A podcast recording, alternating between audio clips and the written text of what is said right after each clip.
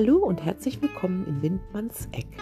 Heute liest meine Autorenkollegin, die Krimi-Autorin Natascha Käfer-Böck aus ihrem Erstlingswerk Bierbrauer Blues. Das Buch ist erschienen im Emons Verlag. Viel Spaß!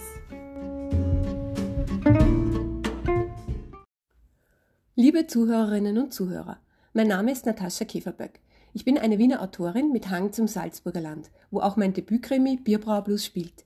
Bevor ich daraus vorlese, noch was Wesentliches. Der Ich-Erzähler der Geschichte ist Dorfpolizist Raphael Eigner, Witwer, alleinerziehender Vater und ein bisschen ein Hallodri. Deshalb hatte unlängst nicht nur ganz traditionell die Braut Marie direkt von ihrer Hochzeit mit dem reichen Dorfwirten Max Riegler entführt, sondern er hat auch noch ungeplant die Hochzeitsnacht mit ihr verbracht. Und zwar mitten im Schaufenster des hiesigen Möbelhauses. Tja, und von diesem Seitensprung gibt's zu allem Überfluss ein kurzes, aber bekanntes Video. Sowas spricht sich natürlich in dem kleinen Dorf sofort herum und Marie kriegt auch prompt die Rechnung präsentiert. Wie? Davon lese ich jetzt vor. Als ich auf dem Hauptplatz stehe, sehe ich auch schon den Hansel, der verzweifelt mit einem Strohbesen am großen Schaufenster herumwischt. Unter dem herunterfließenden Waschwasser erkenne ich große Buchstaben in roter Farbe aufs Glas gesprüht. Zur Schandi Hur steht dort gleich zweimal in windschiefer Schrift. Na toll, denke ich. Nimmt die Sache denn gar kein Ende mehr?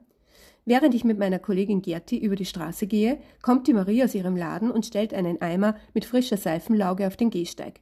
Ich muss zugeben, der Anblick haut mich fast von den Socken.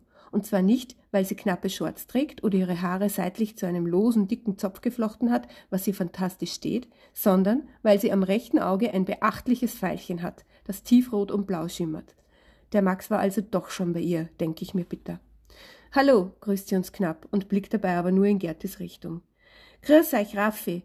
Der Hansel, Maries Onkel, reicht der Gerti und mir die Hand. Schaut's nur, was uns antun, die Leute. Das war garantiert der Max mit seinen Saufkumpanen. Aber Hansel, Onkel, die Marie legt ihm beruhigend ihre Hand auf den Arm. Das war nicht der Max, so etwas tut er nicht. Der kleine alte Mann schüttelt nur ungläubig den Kopf. Und wer war das mit deinem Auge, Marie? frage ich. Natürlich war das der Max, sagt sie ungerührt, bückt sich und nimmt die Bürste aus der Seifenlage. Dieser Scheißkerl, denke ich mir. Gestern Abend rotzt er mir noch sentimental in mein T-Shirt und am nächsten Tag schlägt er ihr brutal ein blaues Auge. Den kauf ich mir, zische ich angewidert durch die Zähne. So wie gestern im Rieglerbräu? Was? Die Marie lacht bitter auf. Aber Marie, du kennst ihn doch, unseren Raffi, versucht die arme Gerte sich für mich ins Zeug zu legen. Du weißt doch, wie er ist. Der wollte es nicht auf euch zwar sitzen lassen. Aber sitzen geblieben ist er dann doch im Rieglerbräu. Geräuschvoll zieht Marie sich mit der linken Hand den Plastikhandschuh von der rechten und schmeißt ihn mit voller Wucht in den Eimer. Die Seifenlauge spritzt auf meine Hose, weil ich direkt daneben stehe.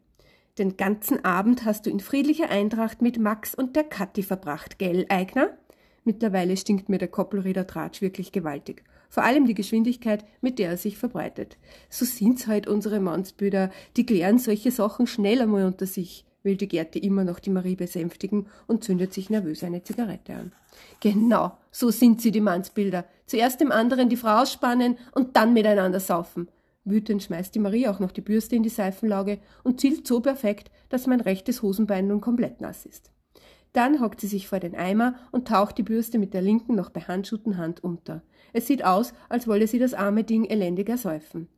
Warum die Frauen immer nur alles auf die Goldwaage legen müssen, frage ich mich. Zugegeben, ich habe gestern nach dem ersten noch ein paar mehr Bier mit dem Max getrunken. Aber was hätte ich denn sonst machen sollen? Ihn vierteilen und filetieren? Irgendwie kommen sich die beiden dann im Laufe der Geschichte doch wieder etwas näher. Aber nur ganz kurz, weil dann wird der frisch gebackene Ehemann, Max Riegler, tot aufgefunden. Ersoffen im Gärbecken seiner eigenen Brauerei. Als erstes muss Eigner gemeinsam mit seinem LKA-Kollegen Buchinger, die einzige noch lebende Verwandte, die alte Tante Ernie informieren. Damit geht's auch schon weiter im Buch. Schau an, der Herr Gendarm, was willst denn du von mir? keift sie mich an. Das heißt jetzt Inspektionskommandant Ernie, korrigiere ich die Alte grinsend und quetsche mich in die schmale Eckbank ihrer Küche.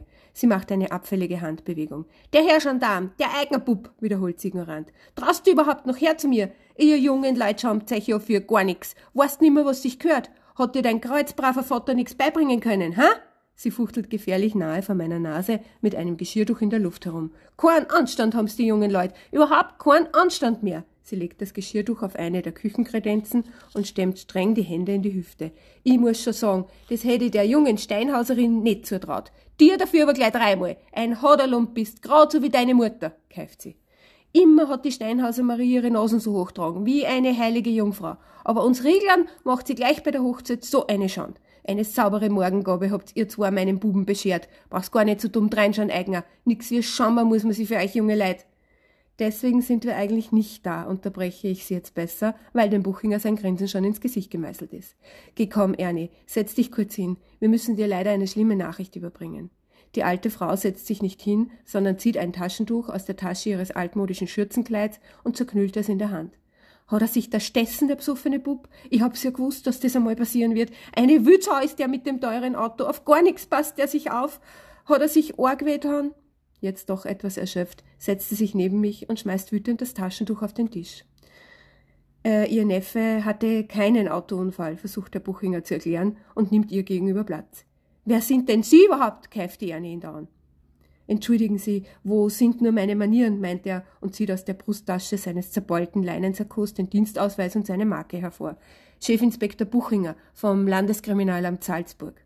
Jetzt ist die Ernie anscheinend doch etwas beeindruckt und schweigt abwartend. Wir müssen Ihnen die traurige Mitteilung machen, dass Herr Max Riegler heute Morgen tot in seinem Brauhaus aufgefunden wurde. Im Moment ist nicht auszuschließen, dass sein Tod durch Fremdeinwirkung herbeigeführt wurde. Was redet denn der Stodinger da so geschwullen daher? Die Alte wirft mir einen hilflosen Blick zu. Was meint denn der? Der Max ist wahrscheinlich heute Nacht von jemandem umgebracht worden, Ernie, erkläre ich ihr so sanft wie nur möglich. Der Gerhard hat ihn in der Früh tot im Gärgeller gefunden. Mehr sage ich nicht. Die Details will ich der alten Frau vorerst lieber ersparen. Die Rieglerin bekreuzigt sich, steht auf und holt aus dem Schrank eine schmale, hohe Flasche aus braunem, gebranntem Ton. Plötzlich wirkt sie nicht mehr so frisch und lebendig wie gerade eben noch, sondern alt und müde. Zitternd zieht sie den Korken aus der Flasche, schenkt uns drei doppelte Klare ein und leert ihr Glas sofort in einem Zug. Schon hockt sie wieder neben mir, klopft drohend mit ihrem knochigen Zeigefinger auf das alte, karierte Plastiktischtuch. So ein Luder, so wahr mir Gott helfe, hat die Steinhauserin diese Kanaille den Buben umbracht. Ja, ob die Marie den Max tatsächlich auf dem Gewissen hat, müssen die Polizisten erst noch rausfinden. Nichtsdestotrotz ist sie die Hauptverdächtige, obwohl es weder Beweise noch Zeugen gibt. Oder vielleicht doch, lesen wir es nach. Ich nehme gemütlich in meinem Lederchefsessel Platz und beiße mit Genuss in eine Wurstsemmel, die mir die Gerti gerichtet hat. Ich bin noch am Kauen, als Michel, unser junger Revierinspektor, verlegen an den Türrahmen klopft, weil die Tür zu meinem Büro wie meistens offen steht. Was gibt's denn, Michel? frage ich ihn freundlich.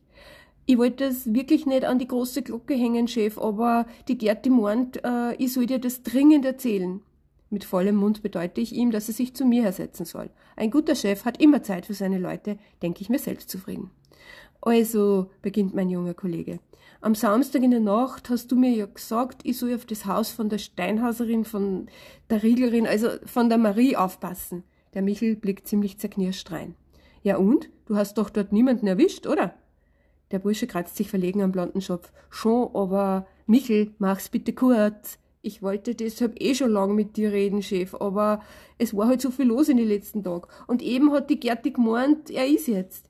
Wer ist jetzt? Langsam werde ich echt ungeduldig. Ich habe keine Ahnung, was der Michel mir sagen will. Und bitte die kurze, verständliche Fassung. Der Bursche holt tief Luft und fasst sich ein Herz. Also der geeignete Zeitpunkt ist jetzt. Ich habe nämlich die Marie am Samstag heimkommen gesehen, so zwischen Viertel nach zwei und halb drei in der Früh. Und das erzählst du mir erst jetzt? Vor Wut schlage ich mit der flachen Hand auf den Tisch. Der Michel wird ziemlich blass im Gesicht. Die war reichlich lediert, die Frau.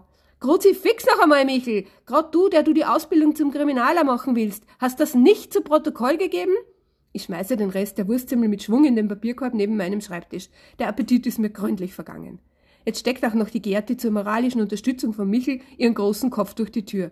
Chef, bitte schrei den armen Buben nicht so an.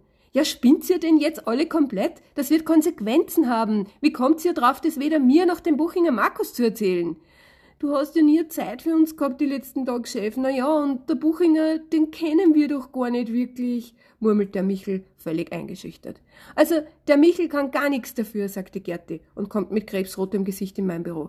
Ich bin schuld. Ich habe ihm gesagt, er soll das nicht an die große Glocke hängen, weil du und die Marie, ihr wart ja wirklich sehr eng am Samstag. Ich habe mir halt gedacht, die kommt garantiert direkt von dir nach Haus.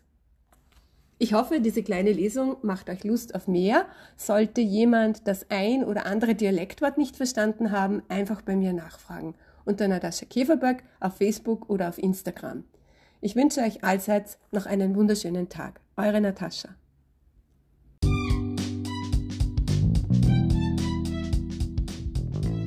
Sie hörten Natascha Käferböck aus ihrem ersten Krimi Bierbrauer Blues, erschienen im Emons Verlag.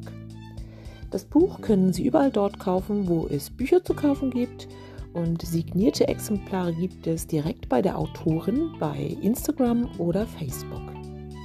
Dankeschön.